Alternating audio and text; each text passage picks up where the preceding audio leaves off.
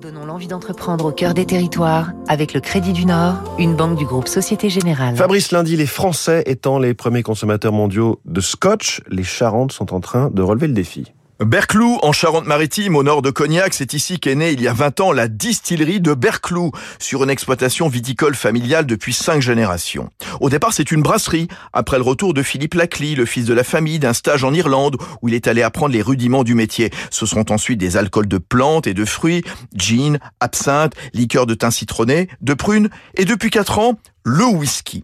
Du single malt élevé en barrique bordelaise traditionnelle et en foudre de cognac pendant trois ans avant d'être affiné en barrique de Pinot des Charentes.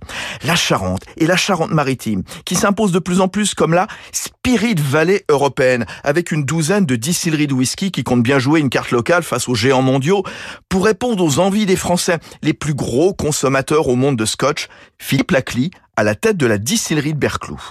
Le whisky a un bel avenir, un grand avenir effectivement euh, en France, dans le sens où on a, par exemple, dans la région de Cognac, bah, on a tous les appareils à distiller, on a la culture de l'orge qui est maltée localement dans le sud-ouest pour essayer de remettre de la, terre au centre du verre. On a les tonnelleries, de quoi faire vieillir, on a des jolis chais, etc. Donc on a tout pour effectivement faire des produits d'exception.